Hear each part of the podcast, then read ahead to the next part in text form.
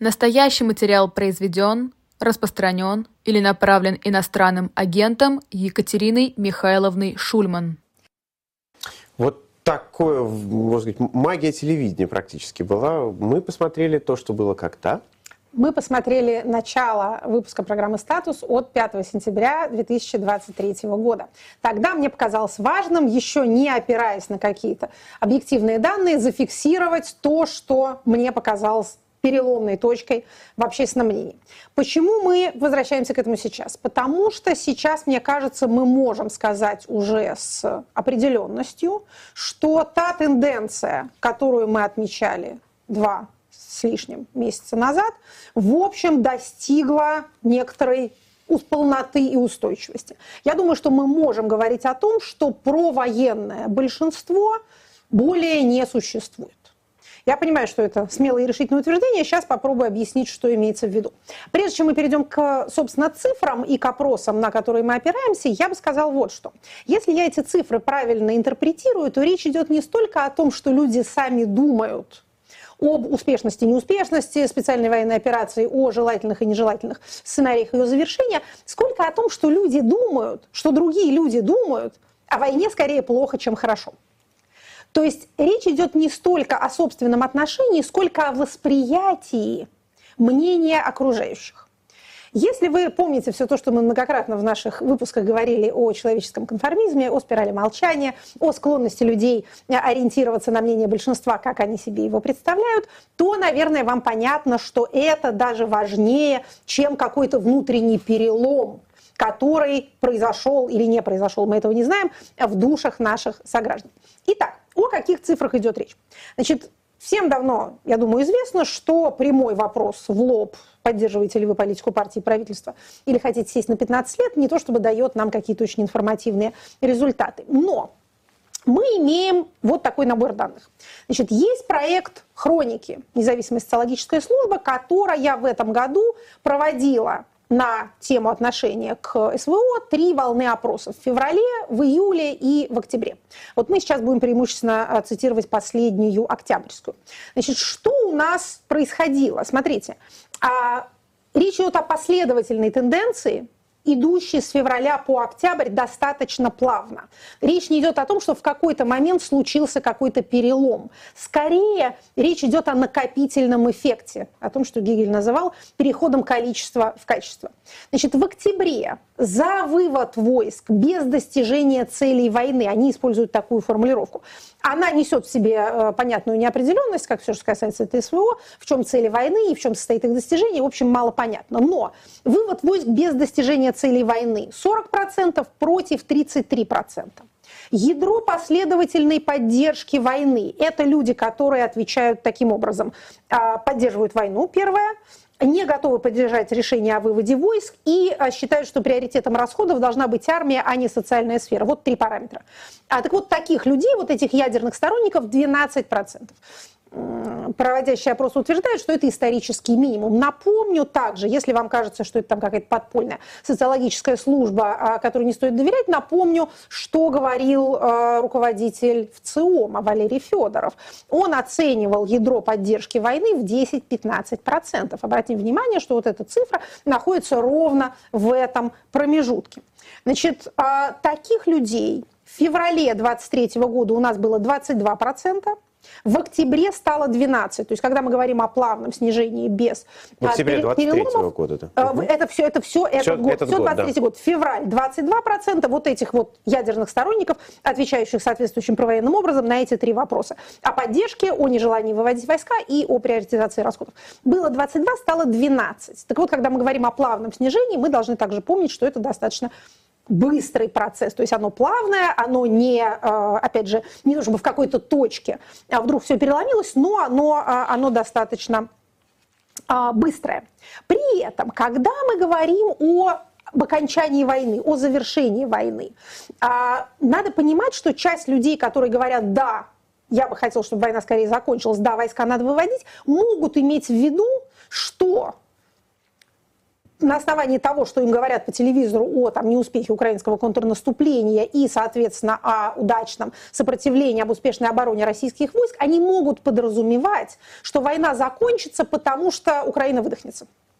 И тогда, но надо сказать, что даже тогда мы, в общем, не видим э, каких-то мечтаний о том, что, э, там, не знаю, российские войска э, возьмут Киев. Если спрашивать, так сказать, более подробно, как вы себе представляете вот это самое, вот это самое окончание войны, то обычно говорят о признании, что называется, ситуации на земле. Вот пусть признают, что те территории, на которых мы стоим, это наши территории, и на этом все оно и закончится. Значит, еще одна цифра, которую а давайте мы к этой цифре да? уже после рекламы. Уже после рекламы? Да. Хорошо, давайте после. Но мы продолжаем слушать о цифрах.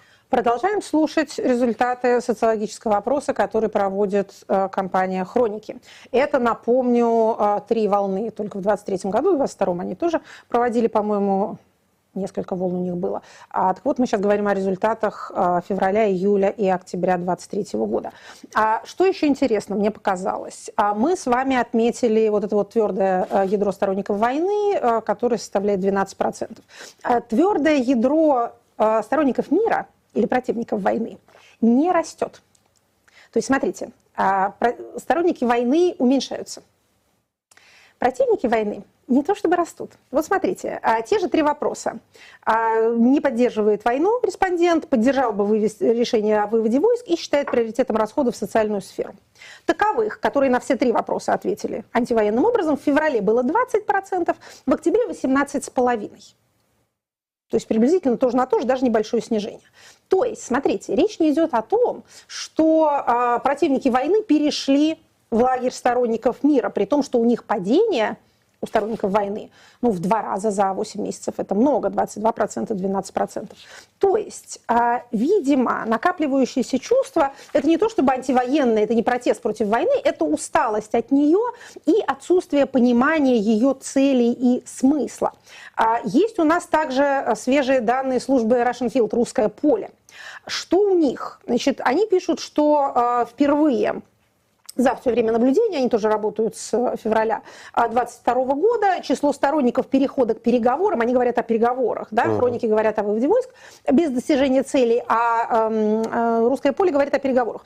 Значит, 48% за переговоры, 39% а, за продолжение военных действий. Опять же, что люди понимают под переговорами, как они видят результат этих переговоров, мы пока не знаем. Но мы знаем, что в принципе за некие абстрактные переговоры в вакууме 40 48% и 39% за то, чтобы продолжать а, воевать. Несколько снижается, хотя не драматично, число тех, кто считает э, СВО успешной, несколько растет доля тех, кто считает ее неуспешной, то есть июнь по сравнению с октябрем, или, точнее говоря, октябрь по сравнению с июнем, доля негативных оценок выросла на 4 процентных пункта, доля позитивных снизилась на 2 процентных пункта. Заметно, но не, не драматично.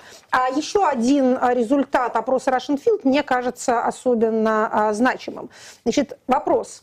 А как вы думаете, люди в вашем окружении в основном поддерживают СВО, в основном против или как-то иначе? 47% полагают, что люди в их окружении в основном поддерживают. 33% полагают, что люди в их окружении в основном против. 8% считают, что мнения в их окружении распределяются поровну. Остальные, соответственно, затруднились ответить. То есть меньше половины опрошенных полагает, что больше половины неопрошенных поддерживают вот это все дело.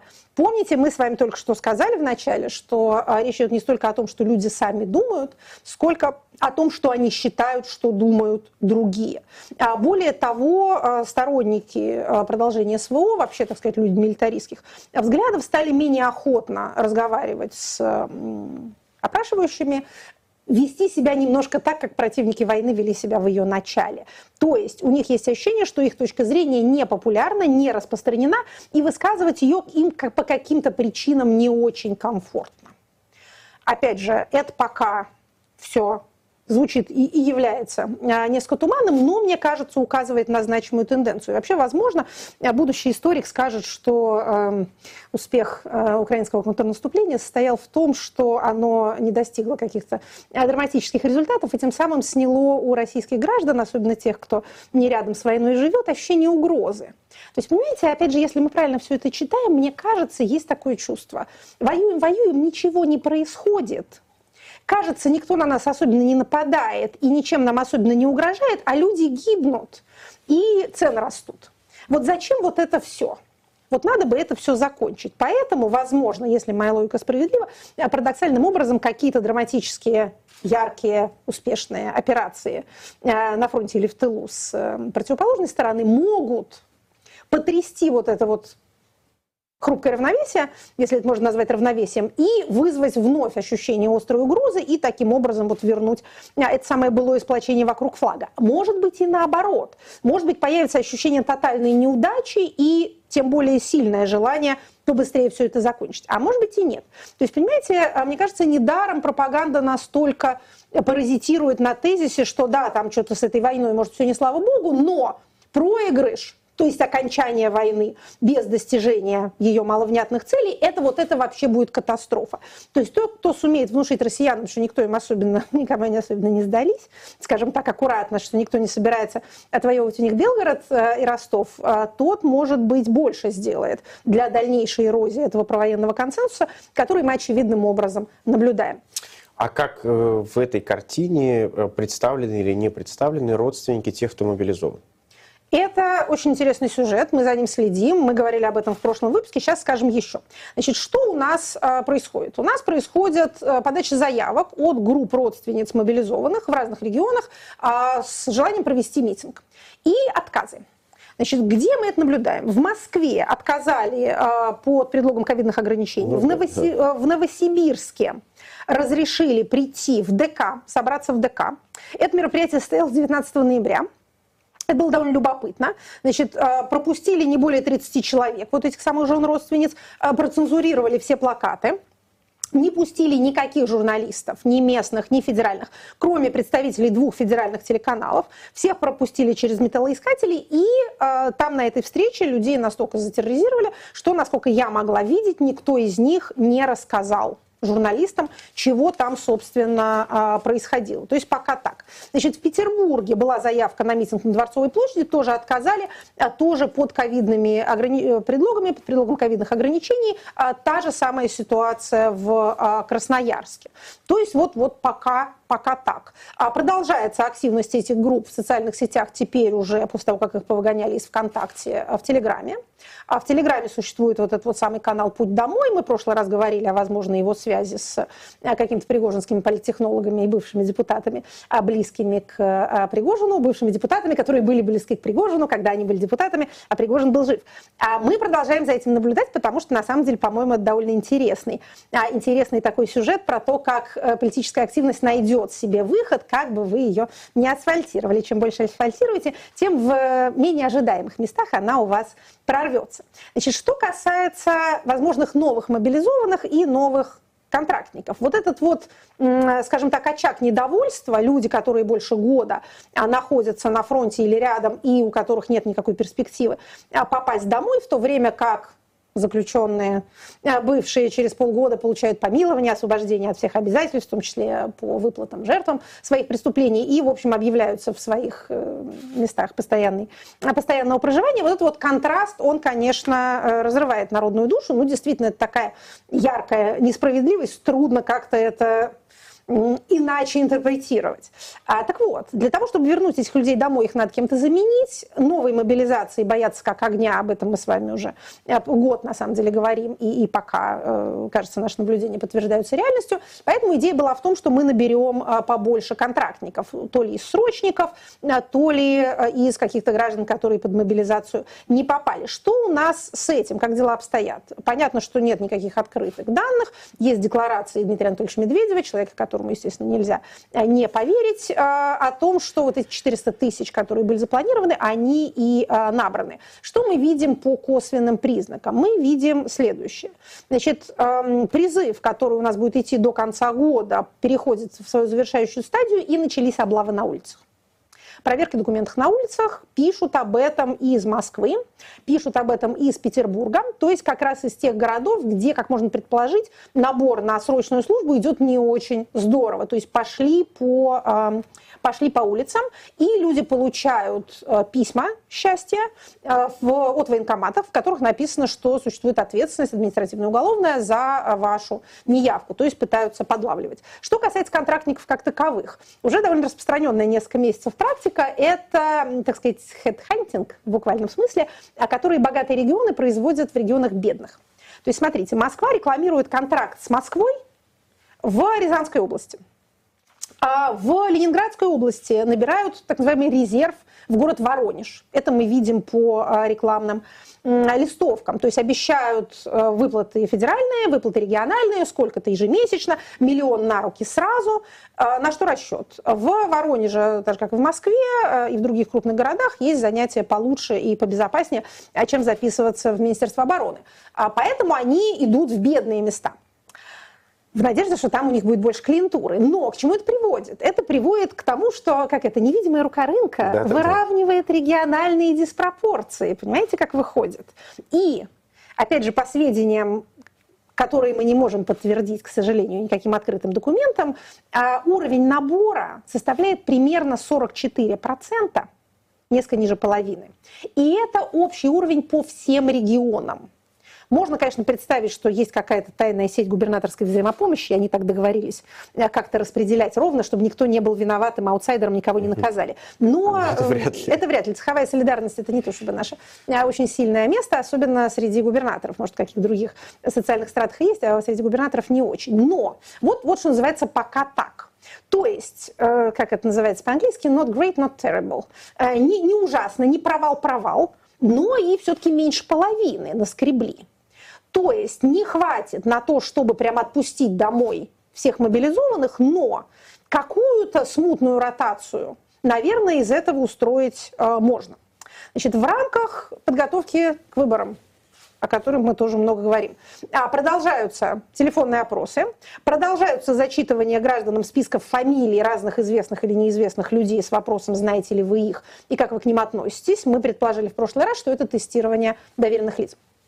В последней волне, а, в ЦИОМ, кстати, это делает, по крайней мере, представляются люди в ЦИОМ, а в последней волне а, называют фамилии военкоров.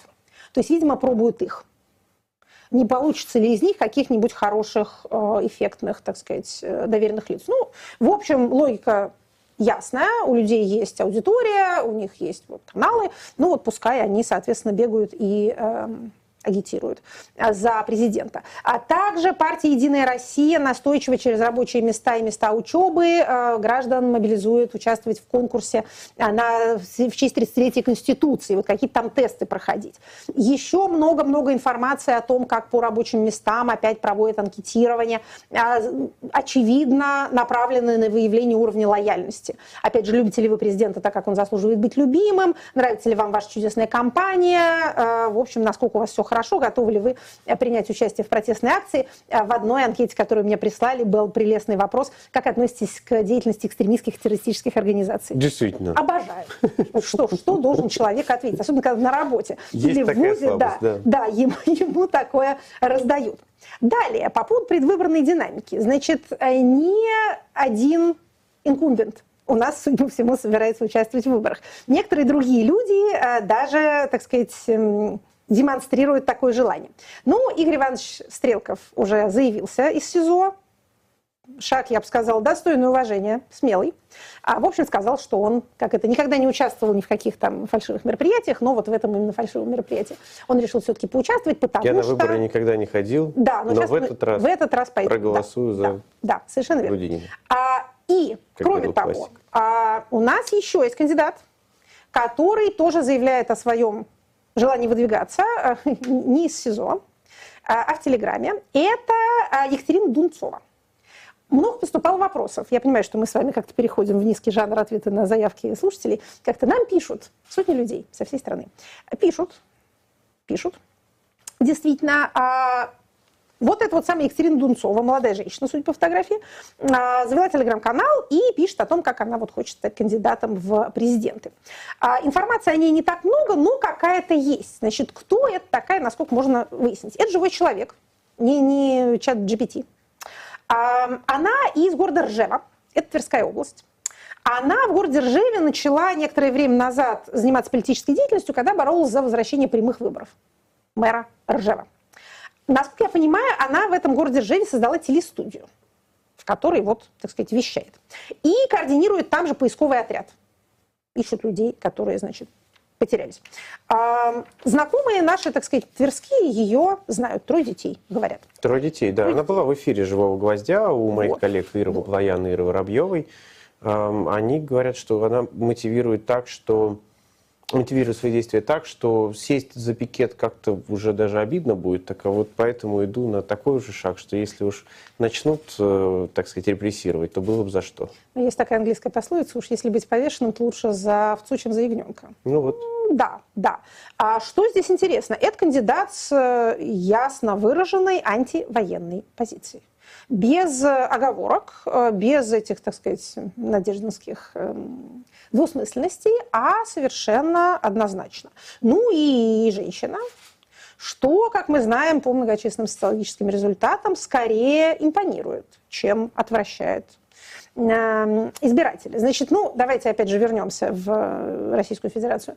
А наших дней э, шансов на регистрацию у всех таких кандидатов, в общем, особенных нету, но... Сколько ей? Тысяч триста надо собрать, да? А, я не, не, не буду врать, ну, не, не помню точных цифр, но надо собрать подписи. Много. Сама процедура сбора подписей, как вы понимаете, легко квалифицируется как нарушение э, антиковидных ограничений и немедленно пресекается. Поэтому тут, э, еще раз повторю, э, не то, чтобы мы с вами тут просчитываем шансы этих людей, как если бы мы видели их в бюллетене. В бюллетене мы мало кого увидим, но, тем не менее, о том, что какая-то происходит, так сказать, самопроизвольная политическая активность, не умерла она еще на Руси, несмотря на все неблагоприятные условия, мы все-таки вам не можем не рассказать. Далее, еще один предвыборно-военный сюжет – это федеральный бюджет. Некоторое время мы о нем не говорили, потому что шла подготовка к второму чтению. Второе чтение состоялось 15 а, ноября. Что у нас интересно. Значит, во втором чтении интересно одно единственное – это поправки. Это единственная сейчас стадия, поскольку бюджет принимается не в четырех чтениях, как раньше, а только в трех, когда возможны какие-то передвижения денег между статьями.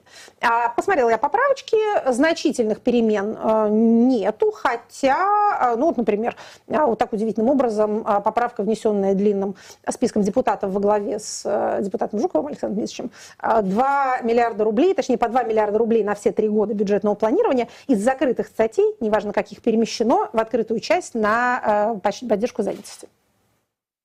Да, вот всякую работу, связанную с э, борьбой с безработицей. Это при том, что занятость у нас находится на историческом максимуме безработицы, на историческом минимуме. В России не хватает рабочих рук, крайне не хватает, в особенности в области синих воротничков, промышленных, рабочих, квалифицированных рабочих, но и во всех других секторах тоже никого нету. Как Вы это? знаете, между прочим, э, так уж совпало, что как раз неделю назад, когда я был на сессии ООН, где на ЮПР э, рассматривали как раз Россию, и там все страны, которые хвалили Россию за соблюдение прав человека, им нужно было что-то посоветовать. Вот где все-таки улучшать соблюдение да, прав человека. И вы знаете, все говорили как раз про занятость. Говорят, вот в занятости бы как-нибудь, вот с молодежью что-нибудь. КНДР очень сильно вот упирал А-а-а. на а. занятость молодежи. А, да? Интересно, так что, в общем, я думаю... Окей, может быть, под влиянием каких-то этих, каких да. этих разговоров. Значит, в целом 39% а, всех расходов федерального бюджета – это оборона плюс правоохранительная деятельность, то есть на человека человека с ружьем и на человека с дубинкой у нас уходит э, почти 40% всех расходов. Вся остальная страна и социальные расходы, и трансферы регионам, и здравоохранение, и образование, и ЖКХ, и дороги, все-все-все. Это должны уместиться как-то в оставшиеся 60-40 уходит нас исключительно на войну и безопасность. Еще одна примилая э, поправочка, э, которая случилась как-то незаметно на пути между первым и вторым чтением. Помните, мы говорили пару выпусков назад о том, что было предусмотрено отсутствие индексации зарплат военным и сотрудникам МВД СИН таможни пожарной службы в следующем году. Так вот, вы Тем знаете... Тем что он только что было. Тем что он только что был, да, по-моему, с 1 октября э, очередная индексация произошла. А так вот, за время пути собака сумел подрасти. Эта поправка из текста второго чтения пропала. Фуф. Угу. То есть можно да. все-таки рассчитывать Индексация на будет. Это значит, Прекрасно. что индексация а, будет.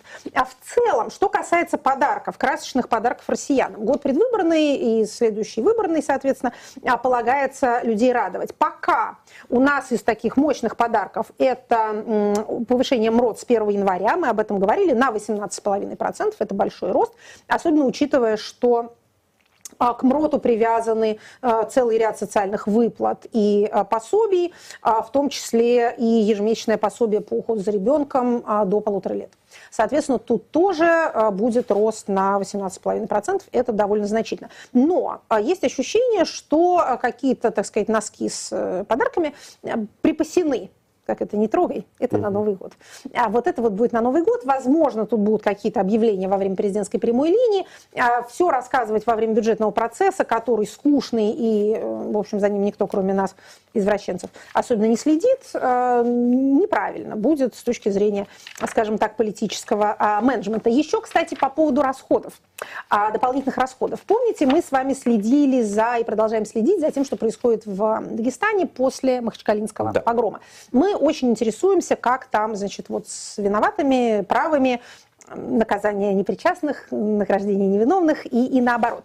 А, значит, сначала скажем про награждение, потому что это любопытно и имеет отношение к бюджетному процессу тоже, а потом расскажем про, а, собственно говоря, наказание. Значит, постановление правительства, распоряжение, прошу прощения, правительства Российской Федерации от 17 ноября 2023 года, значит, Министерству транспорта а, поручено выделить а, из резерва правительства Российской Федерации а, чуть больше миллиарда рублей в рамках программы развития транспортной системы на реконструкцию аэропорта Махачкала.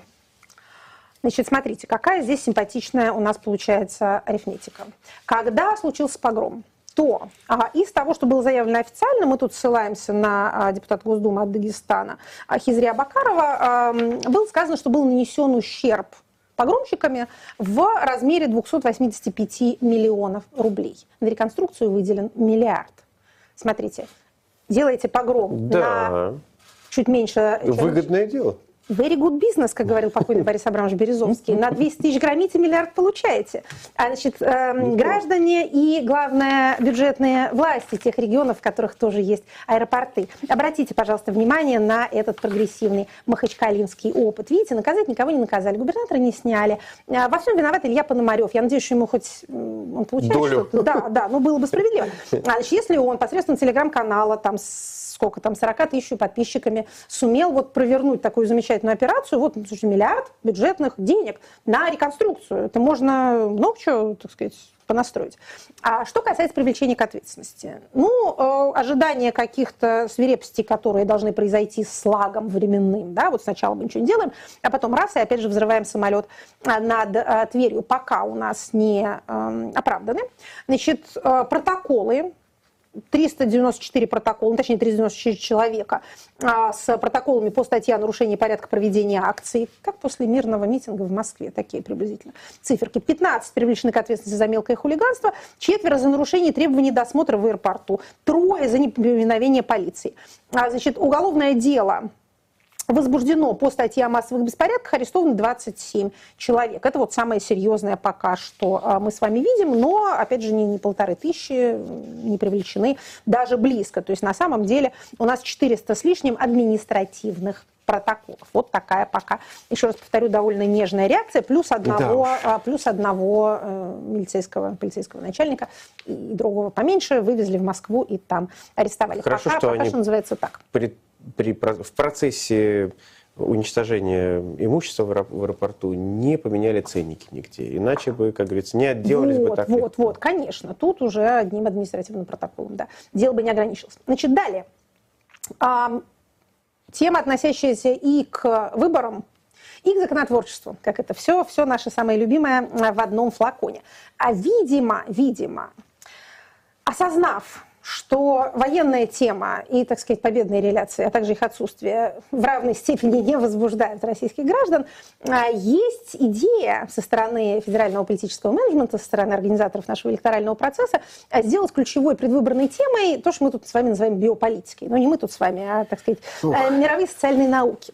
Вот давайте мы лучше поговорим о том, кто какими местами, значит, рожает или как-то иначе себя ведет. Когда мы с вами говорим, и говорили в прошлый раз, что это похоже на какую-то кампанию по отвлечению внимания общества от того, что на самом деле происходит, на то, что в общем не является ключевым источником озабоченности россиян, мы не должны упускать из виду, что речь не идет о безобидной болтовне. Речь идет об очень вредной болтовне, которая имеет и будет иметь тяжелые последствия для жизни многих и многих людей. Тем не менее, это отвлечение общества на ложную тематику. В отличие от Соединенных Штатов Америки, аборты не являются для России предметом политического и социального раскола, вопросом поляризирующим общество. Точно так же борьба с, как это теперь будет называться, ЛГБТ-экстремизмом не является следствием какого-то общественного запроса. Отношение к сексуальным меньшинствам плохое. Это частично плод пропаганды, частично наследие уголовной морали. Тут мы тоже имеем на этот счет, э, я бы сказала, уже довольно значительную научную базу, которая позволяет, например, нам говорить, что в тех местностях, где больше живет людей, отсидевших, или даже в тех местностях, куда больше вернулось людей после хрущевской оттепели, хрущевской амнистии, когда дело-то было, угу. до сих пор отношение к ЛГБТ хуже, чем в соседней, где такого не было.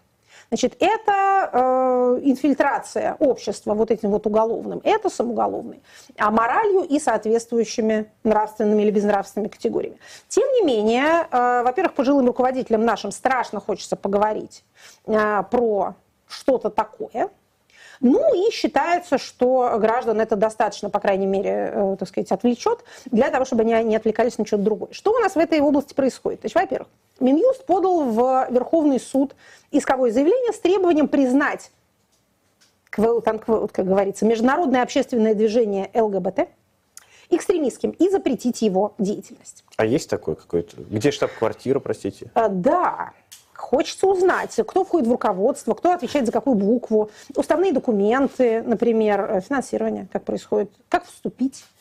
Вот, все, все это напоминает, да, известный советский анекдот про то, что вот правда, что значит, там евреи родину продали, а где я могу получить свою долю. А вот это вот не очень понятно. А, значит, смотрите. А что пишет нам Минюст? Не нам пишет, а Верховному суду. В деятельности ЛГБТ-движения, функционирующего на территории Российской Федерации, выявлены различные признаки и проявления экстремистской направленности, в том числе возбуждение социальной и религиозной розни. А рассмотрение этого иска состоится 30 ноября в 10 утра. Чтобы граждане не перевозбудились, заседание пройдет в закрытом режиме, а публику на него не опустят, мотивированное решение опубликовано не будет. Ух ты! То есть, Вау. да, да, такие вот такие вести из Верховного суда Простите, а не могу поделиться. Касается несовершеннолетнего какого-то, там права какого-то конкретного несовершеннолетнего рассматриваются. Не знаю. Почему закрытое заседание-то? Не знаю. Государственная тайна там Тайны, будет? Какие-то тайны. А, Сами понимаете, сами понимаете, Максим Владимирович. А, там будет разглашена, наконец, та информация, которая ни в коем случае не должна стать достоянием общественности. Иначе жуткие последствия могут произойти.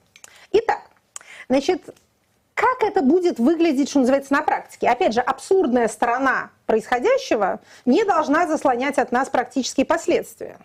Э, как, каким бы идиотским не был весь этот иск, каким бы воображаемым не было международное общественное движение, при этом функционирующее на территории Российской Федерации, как оно функционирует? Опять же, вот в каких организационных формах происходит это функционирование? Тем не менее, э, вероятно, если Верховный суд поддержит позицию Минюста, отозвется, отзовется на этот иск, и никто не обжалует это решение, то спустя 30 дней оно вступит в силу. Далее.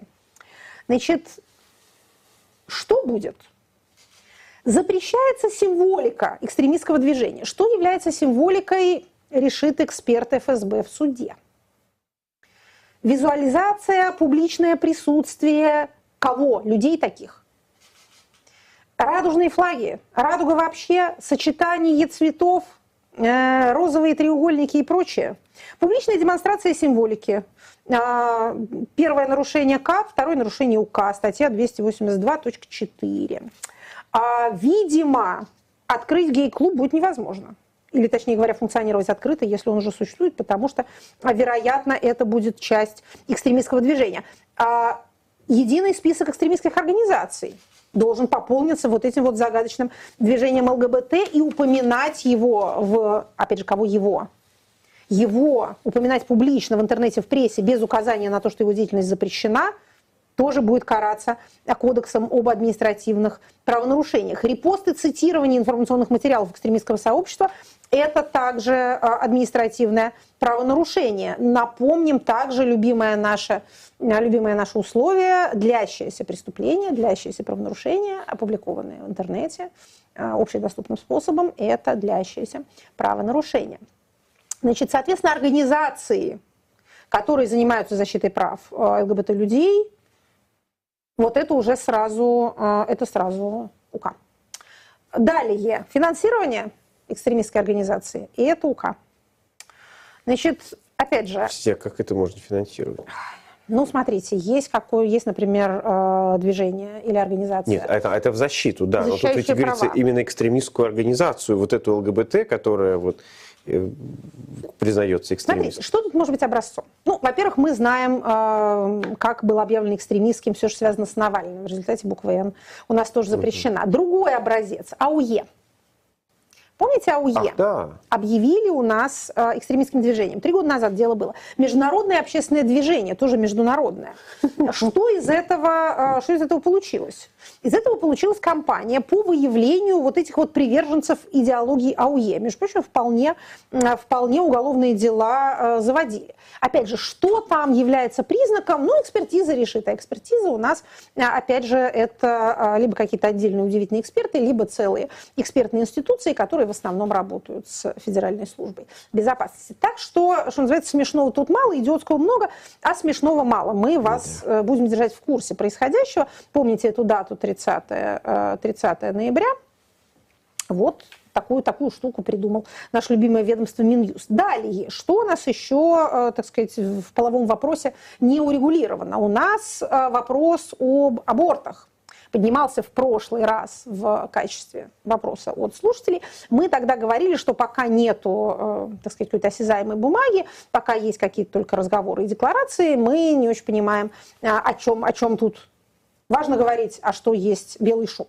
Белого шума продолжает оставаться много. Пожалуйста, имейте в виду, что пропускать мимо ушей все, что там говорит э, разное начальство, опасно, слушать это надо, но надо слушать внимательно и смотреть, упоминаются ли какие-то документы либо планы по их появлению. Потому что всякие рассуждения о том, что зря женщины научились читать и писать, лучше бы рожали, это, опять же, неприятно слышать, и это показывает нам направление, по которому движется шаловливая государственная мысль, но это еще не решение, тут нет событий. Опять же, помним нашу э, базисную политологию, э, политическое решение чаще всего документ.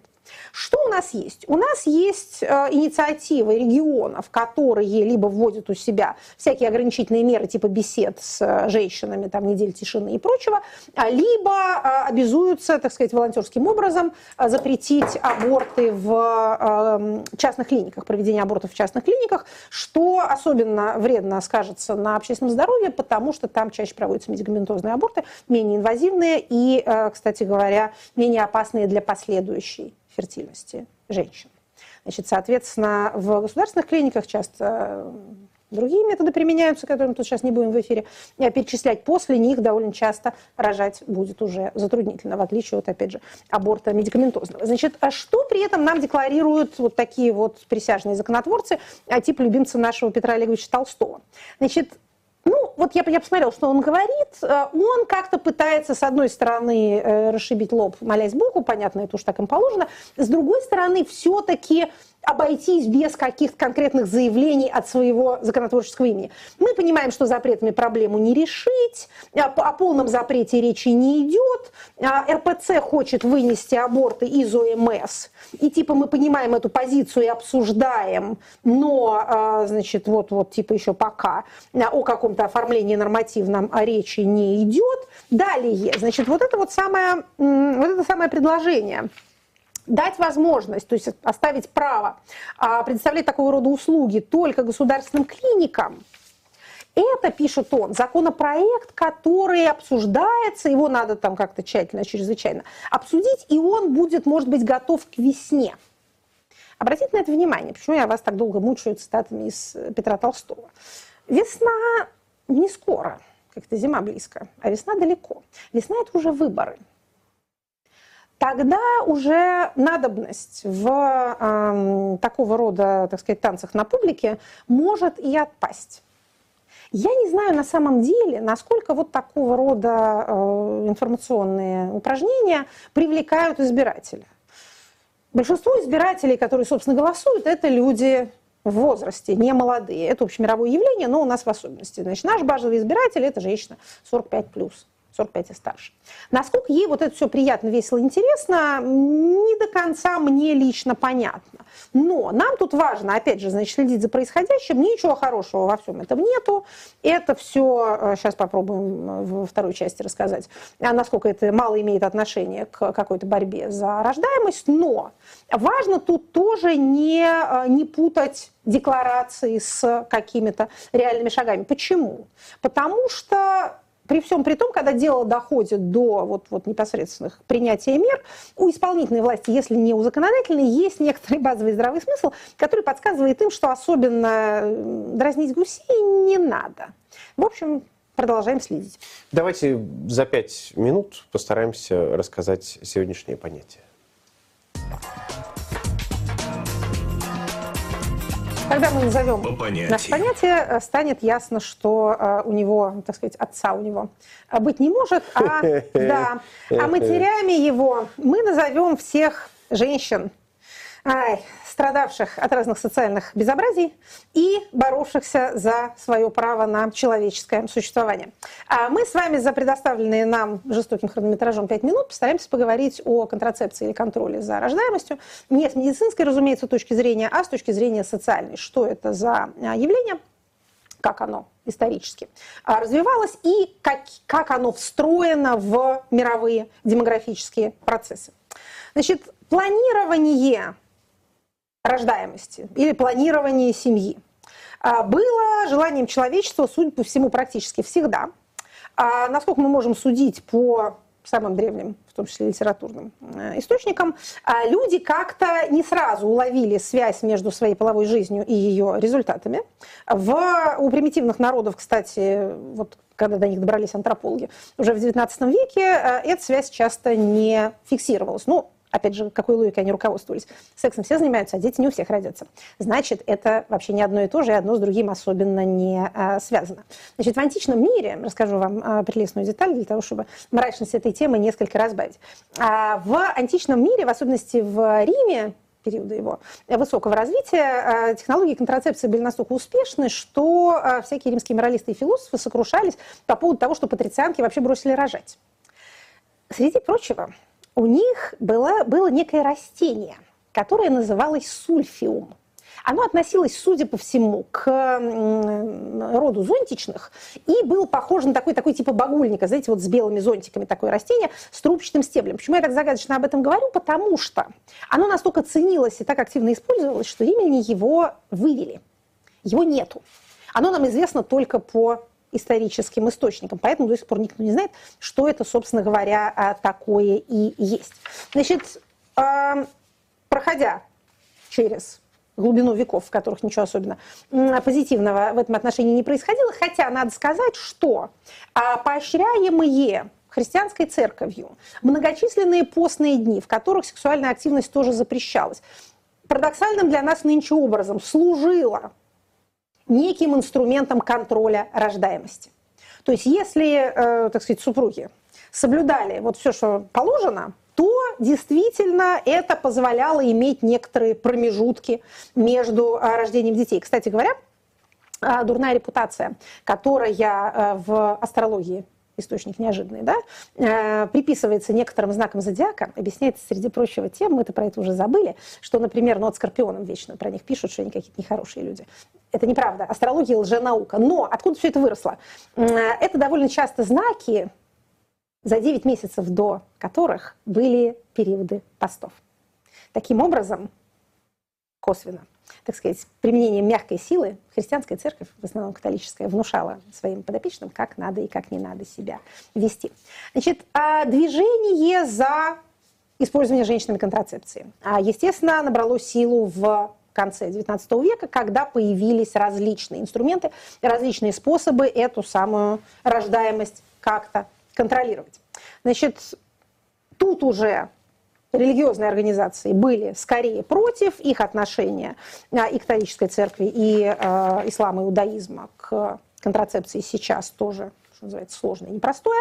Но, отходя от религиозных и, и, и вообще, так сказать, этических вопросов, что мы можем сказать? С появлением доступных дешевых барьерных ли, медицинских ли, каких-то иных методов планирования рождаемости, пользование ими распространяется, я бы сказала, подобно урагану или степному пожару, или что-нибудь еще в этом роде. Значит, мысль, которую я бы хотела, точнее, это не мысль, это, в общем, факт, наблюдаемый на очень больших а, массивах данных, а, который я хотела постулировать. Нет никакого, а, скажем так, традиционного общества или прости господи, менталитета или религиозной принадлежности, которая побуждает людей как-то особенно часто и обильно рожать. Как только контрацепция становится доступной, ею начинают пользоваться. Более того, чем позже до того или иного общества дойдет вот эта вот доступная контрацепция, тем более взрывным будет рост ее использования. Значит, что касается абортов, раз уж мы с них начали. А в, а, собственно говоря, во всем мире происходит э, достаточно быстрое снижение числа абортов, потому что становится доступна другая контрацепция. Это полностью относится и к России. Значит, Советский Союз отличался от всего остального мира тем, что аборт был там одним из основных, а, так сказать, инструментов планированной семьи, инструментов совершенно варварских. Но действительно, ну давайте цифры, да, в 92 году, сразу после окончания советской власти, у нас было 3,5 миллиона абортов в год. В 2021 году 411 тысяч. Понимаете, да, какое чудовищное совершенно падение. При этом а, наша статистика а, абортная несколько замусорена тем, что а, туда самопроизвольные аборты тоже, то есть выкидыши, угу. тоже вписываются. Нет разделения абортов по медицинским показаниям, по показаниям социальным, поэтому это вот вообще вот все. Значит, в чем особенность, так сказать, российских абортов, в отличие от мировых? В других странах со сравнимым уровнем образования, урбанизации и доходов на душу населения аборты концентрируются в основном в группе э, малолетних, несовершеннолетних, э, малообеспеченных. В России в основном аборт – это экстренная мера, к которой прибегают женщины, у которых уже есть дети. То есть это семейные так сказать, женщины, а, у которых случилась незапланированная беременность, при этом дети уже есть, они не могут себе позволить или не хотят а, их иметь а, больше. То есть 90% абортов в России приходится на вторую и последующую беременность. В этом отношении мы отличаемся и от Европы, и от Соединенных Штатов. Значит, далее, последнее, что скажу, как влияет на демографическую ситуацию, на демографическую динамику запрет или ограничение абортов. Вот опять же, тут хороший пример как раз Польша. В 1993 году в Польше практически полностью были а, запрещены аборты. Падение рождаемости как шло, так и продолжалось. К началу 90-х суммарный коэффициент рождаемости составлял чуть больше двух, то есть чуть больше а, уровня воспроизведения. К 2003 году он упал на такой обычный европейский уровень 1,2, 1,3. А, надо сказать, что последние годы несколько подрос, 1,3, 1,4, но а, в общем тоже не, э, радикальным образом не изменился, какая-то деятельность там, консервативного и религиозного польского правительства тут абсолютно никакого влияния не оказала. Рождаемость растет, с, может расти, скажем так, с ростом благополучия, э, уровня доходов на душу населения и поддержки женщин. Значит, в России э, более высокий уровень абортов в более бедных регионах. Значит, соответственно, можно было бы себе представить, что чем меньше абортов, тем выше рождаемость. Это логика людей, которые с абортами борются борются, да, но, но нет. В регионах с высокой рождаемостью и, э, и абортов много. в регион, потому что это регионы победнее. В регионах с низкой рождаемостью и абортов тоже мало. То есть это, еще раз повторю, во-первых, это борьба, это организация э, восхода солнца вручную. Аборты в России исчезающая практика. Надо не приматываться к женщинам, а дать, так сказать, как это, помогать природе, как э, Гиппократ говорил, в чем состоит цель медицины. Вот цель политики тоже в некотором роде в этом состоит, в том, чтобы помогать а, природе. И, конечно же, смотреть на то, чтобы люди не боялись иметь столько детей, сколько они хотели бы. У нас по-прежнему по опросам число желаемых детей превосходит число фактических. То есть люди хотели бы иметь возможность завести детей, скажем так, побольше, не вдвое больше, не втрое, но больше, чем сейчас. Ну а мы переходим к последней нашей рубрике. Да. Вопросы от слушателей. Э, перед тем, как начну задавать вопросы, скажу, что в магазине Shop Diletant Media сегодня книга Екатерина Шульман. М, Практическая политология, желтенькая такая. Интересный автор. Интересно. И обложка такая есть. Рекомендуем. А вот, ну и я еще, Слушайте, а знаете, вот что интересно, Да. смотрите, автор иноагент и автор рисунка на обложке тоже иноагент. Ничего себе. Да.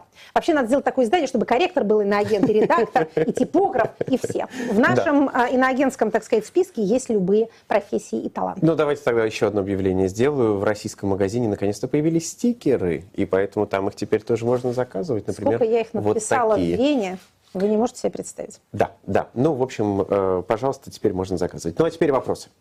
А, Sweet Baby спрашивает вас. Вопрос про нашумевшую фабрику эльфов. А насколько с практической точки зрения эффективен такой способ переубеждения людей а, и борьбы с пропагандой? Этично ли в целом бороться с пропагандой тем же оружием или не нужно опускаться до ее уровня? Давайте я этический вопрос сразу, так сказать, отмету. Не чувствую в себе достаточной квалификации, чтобы рассуждать о нравственном и безнравственном. Давайте про а, эффективность. Ну, смотрите, а если мы под деятельностью этой самой фабрики эльфов или фабрики троллей подразумеваем приход на чужие площадки с мнением противоположным тому, которое там обычно высказывается, то да, в этом может быть эффект. Другой вопрос, хотите ли вы этого эффекта и хотите ли вы его такими методами, но он может быть. Мы с вами говорили многократно, что люди не меняют свое мнение под влиянием фактов, но меняют свое мнение под влиянием других людей. Если мы видим под каким-то материалом, там, видео или статьей, э, поток комментариев одной направленности, то мы по неволе, даже если мы подозреваем, что, может быть, не вполне это живые люди, мы думаем, о, смотри-ка, вот что, что народ говорит. Противостоять этому народному мнению, даже воображаемому, в общем, достаточно трудно.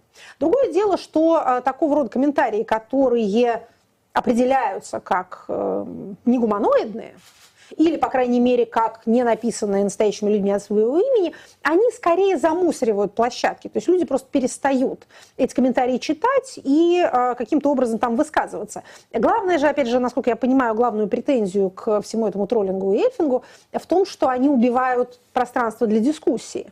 Они снижают доверие к любому высказыванию, потому что каждый подозревается в том, что он э, какой-нибудь бот, опять же, тролли, Тролли. это люди, а боты это э, механические создания, которые автоматически генерируют и распространяют комментарии. Но в целом, в целом, если говорить просто вот о, о вне моральной эффективности, э, в этом может быть действительно резон. Но именно при, только вот в этом случае. То есть вы приходите туда, где собираются сторонники войны, или где собираются противники войны, и говорите нечто противоположное. Если вы это говорите там, достаточно много, много раз там, в разных формах, то это может навести людей на мысль, что так, типа, не все так однозначно. Следующий вопрос. Екатерина Михайловна, с началом войны стало заметно больше заводиться дел, мошенничества, уклонения от налогов в отношении представителей так называемого инфобизнеса, Блиновской, Шабудинов и другие. Как вы думаете, дело здесь в попытке государства забрать больше денег в казну для нужд войны, или здесь могут быть другие мотивы?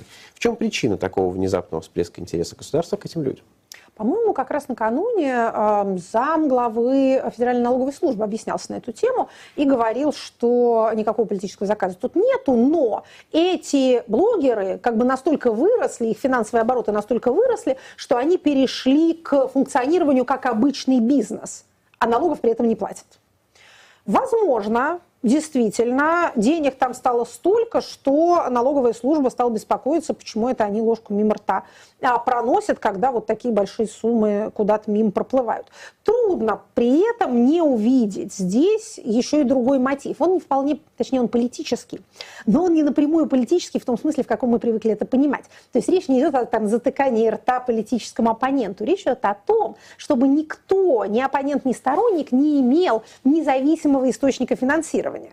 А, по-моему, коллега иноагент Илья Варламов несколько лет назад сказал, что у нас в стране деньги только в одном месте. Вот это одно место – это государственный бюджет.